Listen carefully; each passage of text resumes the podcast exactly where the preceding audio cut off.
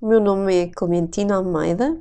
Bem-vindos ao podcast da For Babies Brain Tiny Talks.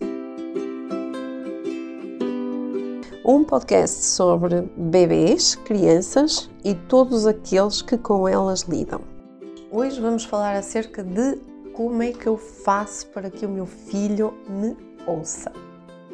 Então, uma das queixas que frequentemente ouvimos é de que o meu filho não me ouve, eu falo e parece que ele não está nem aí.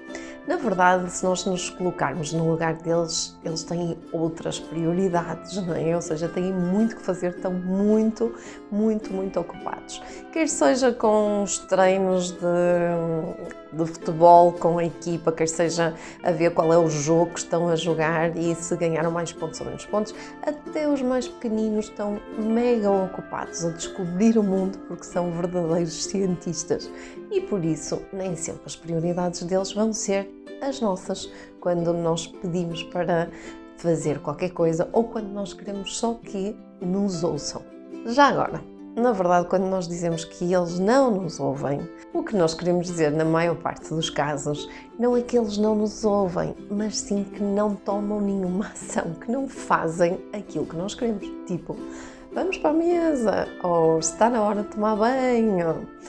E portanto, na verdade, não é bem que eles não ouçam, mas é levá-los a fazer qualquer coisa que nós queremos e que esteve encaixada na nossa lista de prioridades, não é? Ou seja, imaginem, eu estou a trabalhar agora em casa e penso daqui às 6 horas se calhar termino, dá tempo para ir até um, à, à cozinha, comer um lanchinho e se calhar está na hora de os levar para o banhinho. Só que esta não é a agenda deles, portanto, aquilo que faz sentido na minha ordem de prioridades não vai fazer na deles porque estão absortos com outras coisas muito mais interessantes.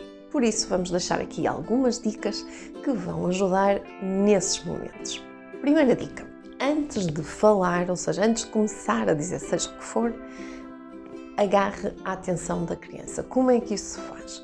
Não adianta eu estar de uma divisão a chamar para a outra, oh, não sei quantos, anda, vamos fazer não sei o quê, porque a criança ouviu o barulho, mas não estava a processar a informação. Então, uma das melhores formas que nós temos de captar a atenção dos nossos filhos é ir ter com eles, envolver-se naquilo que eles estão a fazer, seja um desenho animado novo, seja uns leigos, seja o que for. E isto permite o quê? Conexão entre, oh, tu conseguiste desenhar isso, está espetacular, ou oh, este é o, não tinha visto estes desenhos, como é que são novos, conta-me a história. Depois de eu me envolver, que na realidade eu estou a conectar-me com a pessoa, e já agora a ciência demonstra que quando nós fazemos conexão com alguém, nós estamos mais disponíveis a ser influenciados. E influenciados não quer dizer manipulados, quer dizer influenciados por outra pessoa que nos respeita, nós, as nossas crianças, e que está verdadeiramente interessado em nós. Só depois de eu criar esta conexão é que posso depois, olhos nos olhos, ou seja, pedir a atenção, olhos nos olhos, mesmo que a criança não consiga naquele momento verbalizar: Olha, podes olhar para mim porque eu quero te dizer uma coisa. Depois, repare que quando nós queremos que eles nos ouçam e às vezes a dar instruções, perdemos muito tempo com muitos pormenores. Faça a coisa mais simples possível e mantenha-se calmo. Se não conseguir manter-se calmo, volto ao ponto de partida, volto aqui ao número 1 um e inicio tudo outra vez para conseguir explicar em poucas palavras aquilo que é necessário fazer. Mas, para além de dizer o que é que nós queremos que seja feito, é importante dar escolhas. Um, vamos tomar banho agora. Queres levar os patinhos para o banho ou queres levar tintas para brincarmos durante o banho? Uh, quanto tempo para os mais velhos? Quanto tempo é que vai demorar o teu desenho animado? Em vez de ser ao contrário. E isto não é dar. Às vezes os pais perguntam, mas isso não é dar a hipótese deles negociarem como se fosse uma coisa má? Na verdade, não. Na verdade, é dar a hipótese de ambos chegarmos a uma solução que satisfaça ambas as partes. E só assim eu posso ter a cooperação e a colaboração dos mais pequeninos. Por serem pequeninos, não quer dizer que não sejam pessoas e que não tenham também os seus desejos e as suas necessidades. Depois, tente colocar-se nos pezinhos dele. Imagine-se assim a ver uma série na televisão e de repente o seu marido chegava lá e dizia: Ok, agora terminamos porque vamos ter que vestir o pijama. Acha que ia conseguir? Não, pois não. Ou imagino que está a fazer um trabalho para a empresa de, sei lá, de investigação de qualquer coisa e alguém chega a sua beira e diz: Ok, agora terminamos porque vamos ter que ir jantar não ia colaborar assim logo à partida, porque a agenda não é a mesma. Então é importante perceber que se calhar o desenho animado é muito importante para eles, ou se calhar estar a pensar na técnica que vai usar amanhã no jogo de futebol é uma coisa muito importante.